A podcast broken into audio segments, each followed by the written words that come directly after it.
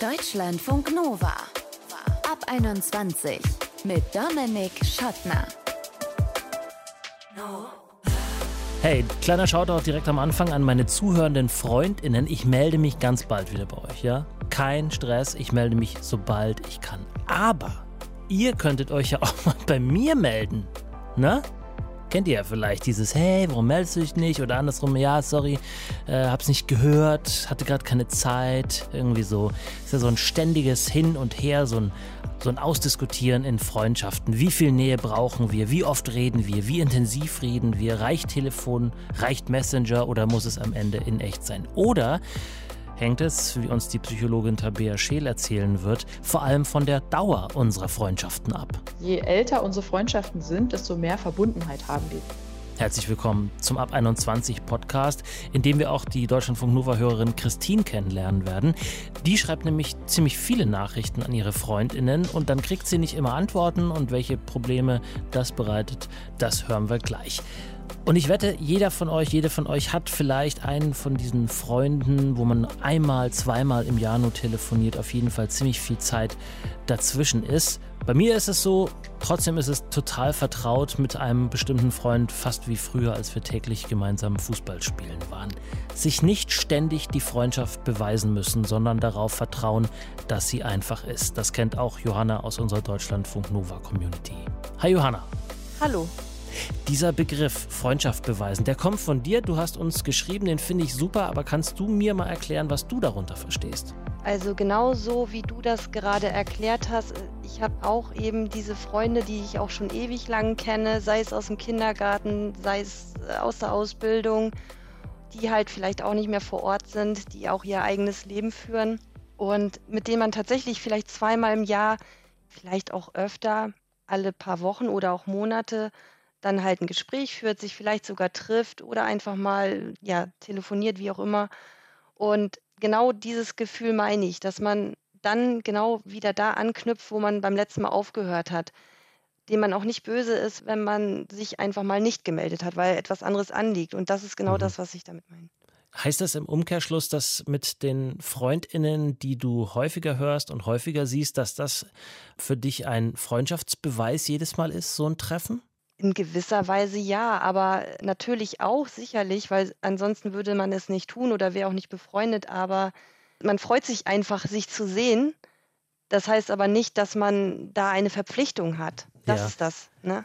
Ich frage so ein bisschen spitz, weil ähm, Beweis hm. klingt so ein bisschen lästig, wie so eine lästige ja. Pflicht. Genau, genau. Und das, das ist eigentlich genau mein Thema. Man, also im Gegensatz zum Beispiel zur Familie ist das bei Freunden so, man ist ja freiwillig miteinander befreundet. Mhm. Familie ist, man ist von Geburt an verbunden, der eine mehr oder der andere weniger, aber da hat man eher nochmal dieses Verpflichtungsgefühl, sich mal zu melden. Und bei Freunden eben nicht. Also so mhm. ist zumindest meine Einschätzung oder so lebe ich auch. Ja. Und ähm, wenn wir schon beim Thema so lebe ich, wie äh, wichtig sind dir denn Nähe und Präsenz in einer Freundschaft? Ja, tatsächlich nicht so wichtig, zumindest keine physische Präsenz.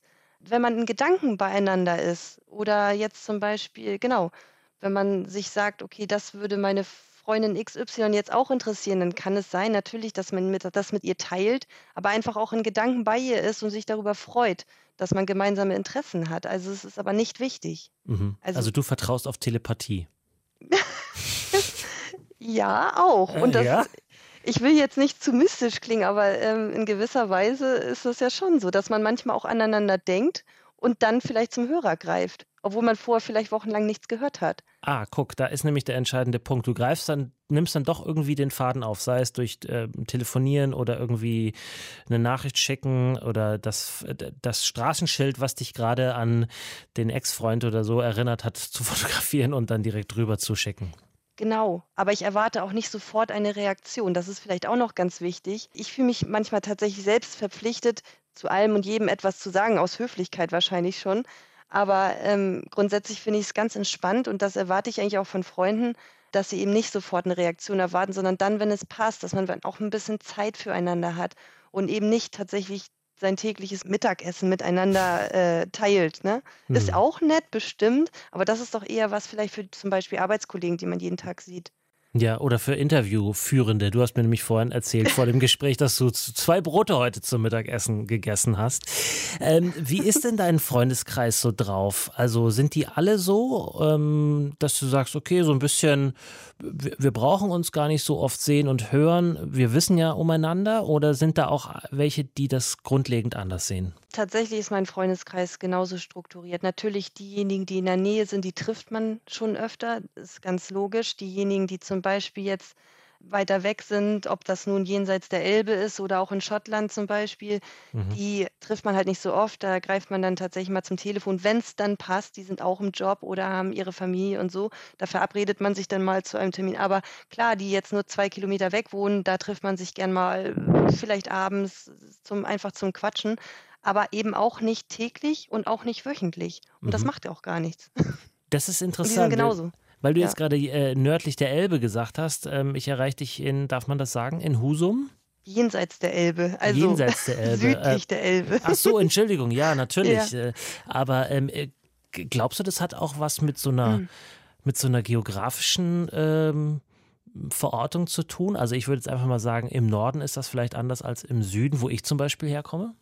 Das behauptet man zumindest. Also kann ich jetzt nicht unbedingt äh, mitgehen. Ich weiß, nee. man sagt oftmals, dass die Nordlichter, äh, speziell die Nordfriesen, sehr zurückhaltend sind, auch was ihre Freundschaften äh, betrifft oder dass man eben auch einfach nur mal freundlich Moin sagt und dass damit auch alles gesagt ist, was man einfach nur ausdrücken kann. Reicht doch auch. Ja, genau.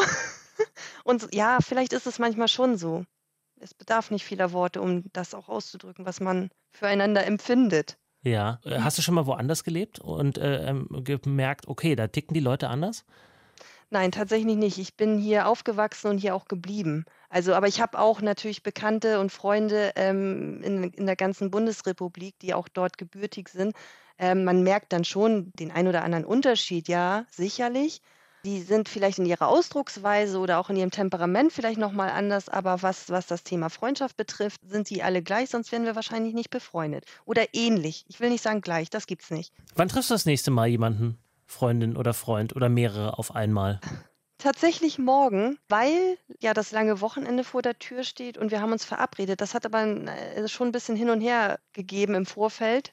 Also es war eine gewisse Planung notwendig. Und freust du dich drauf? Ja. ja, natürlich. Also ich freue mich sehr. Das sind halt Leute, die auch in der Nähe sind. Ne? Also 15 Kilometer entfernt, das geht dann noch. Ich würde mich auch freuen, die äh, Leute mal, die weiter weg leben, wieder zu treffen. Aber das wird dann eher was im Sommer, denke ich, wenn dann Ferien oder Urlaub anstehen, ja. Man, man braucht ja einfach auch ein bisschen mehr Zeit dann. Sagt Johanna aus unserer Deutschlandfunk Nova Community. Vielen Dank fürs Gespräch. Danke auch. Deutschlandfunk Nova. Wir sind vier Freunde, wir kennen uns alle aus der Schulzeit und zwei wohnen noch in unserer Heimat in München, zwei wohnen in Berlin und der Klassiker ist, logisch, wir haben eine WhatsApp-Gruppe, um uns irgendwie auf dem Laufenden zu halten. Und zwei von uns, unter anderem ich, wir schreiben relativ viel, wir schicken auch mal irgendwelche kleinen Beobachtungen, Fotos aus dem Alltag, irgendwelche Links. Und die anderen zwei, ja, das sind eher so die, ähm, die Empfänger, die auch, äh, die auch einfach mal nehmen können, möchte ich sagen. Aber das macht nichts, das ist völlig in Ordnung, wir kennen uns ewig und deswegen weiß man es irgendwie zu nehmen. Aber bis es zu dieser Erkenntnis gekommen ist, hat es gedauert, weil natürlich habe ich mir schon manchmal gedacht, so, hey, warum schreibst du eigentlich nicht? Und ich mache hier alles voll irgendwie mit, mit Links und Zeug. Naja, jetzt ist es so, aber diese Fragen, warum schreibst du eigentlich nicht oder warum reagierst du überhaupt gar nicht, die äh, hat sich auch Christine gestellt oder stellt sie sich manchmal noch. Sie studiert und manchmal, da antwortet sie all ihren Freundinnen in einem Rutsch nach einem Seminar oder einer Vorlesung und die schreiben aber dann nicht zurück. Doofe Situation, wollen wir darüber reden mit Christine. Hi. Hallo. Wann ist dir das das letzte Mal passiert? Ja, ich glaube, das passiert schon relativ regelmäßig. Wichtig ist, glaube ich, nur, dass wir uns dabei im Klaren sind, dass es natürlich nicht böse gemeint ist. Also das machen die ja auch nicht absichtlich. Ja, aber ähm, also du kriegst dann während so einer Vorlesung, während des Seminars, kriegst du dann einen Haufen Nachrichten und dann reagierst du dann eine halbe, dreiviertel Stunde später.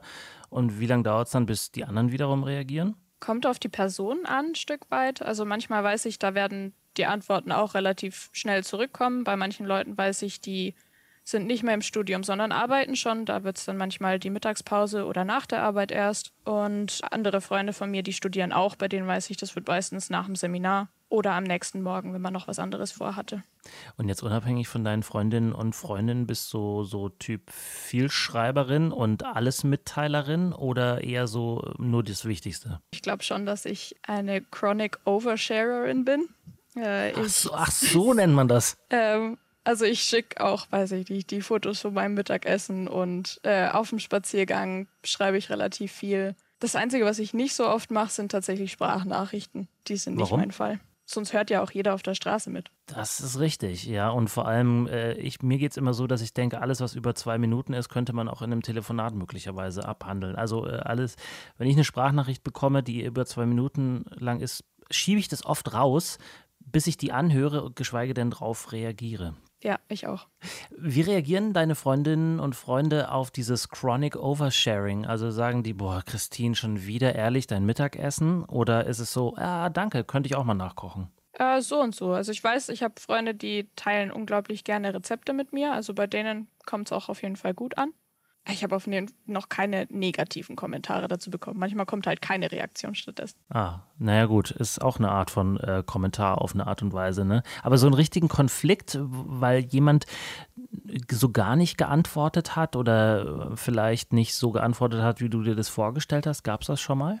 Mm, Konflikt würde ich es nicht sagen, aber ich glaube, dass wir schon mit einer Freundin auf jeden Fall hatte ich schon äh, Gespräch darüber, wie wir die Regeln in der Kommunikation praktisch so ein Stück weit austarieren können. Da ging es auch vor allem um den Konflikt zwischen schnellen und kurzen Reaktionen oder lieber eine durchdachte, aber dann spätere Nachricht. Und du bist eher so impulsiv veranlagt in der Hinsicht? Ja, tatsächlich schon. Also da ist es äh, in der Freundschaft auch ein bisschen eine Umstellung und ein bisschen Kompromiss zu machen und mich da auch jemand anders anzupassen und wie bei denen die Kommunikation dann besser funktioniert. Und äh, tippst du dann, wenn du keine Sprachnachrichten verschickst, musst du ja tippen oder bist du eher so Team Emoji? Uh, in der Freundschaft auch ein schwieriges Thema. Gerade das mit den äh, Antworten nur per Emoji, das Gespräch hatten wir nämlich da auch schon.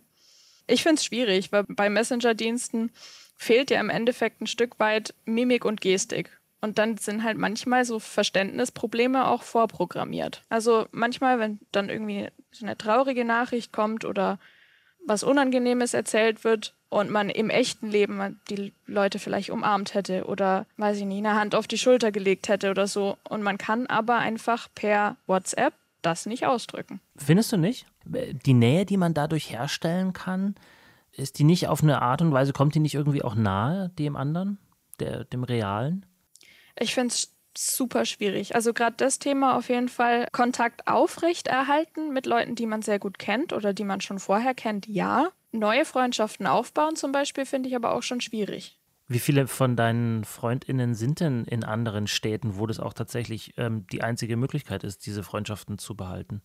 Also ich habe jetzt vier Monate lang praktisch Long-Distance-Freundschaft mit einer Freundin gehabt, die mit mir studiert hat. Wir haben auch im gleichen Haus gewohnt. Also wir sind von sehr viel direkter Kommunikation zu, wir können nur noch schreiben. Die war zu dem Zeitpunkt dann auf der anderen Seite der Welt. Also schreiben und mit Zeitverschiebung. Und ansonsten Freunde in anderen Städten schon einige. Aber äh, ihr habt euch ja offensichtlich, ähm, hat sich die Freundschaft gehalten. Also irgendwas scheint da ja dann doch möglich zu sein.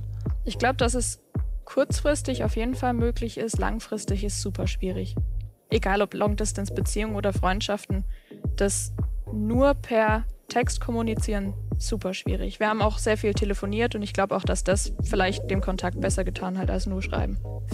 Was ist das Erste, wenn ihr euch seht in echt, was ihr macht? Umarmen und dann ganz viel ausquatschen. Deutschlandfunk Nova. So, jetzt haben wir quasi die User-Innenseite der Freundschaft gehört mit Johanna und mit Christine. Jetzt wollen wir mal schauen, was sagt eigentlich die Psychologie dazu? Wenn jetzt da zum Beispiel Menschen sind, die sich mega häufig melden, nennen wir sie Kletten. Und dann gibt es andere, die sich nicht so häufig melden, nennen wir sie nicht Kletten. Kann es sein, dass diese Menschen wirklich befreundet sind? Haben wir die Psychologin Tabea Scheel gefragt. So eine Freundschaft kann insofern klappen, weil Freunde ja nicht vom Himmel fallen, sondern man lernt sich kennen, es entwickelt sich, irgendwas findet man am anderen toll.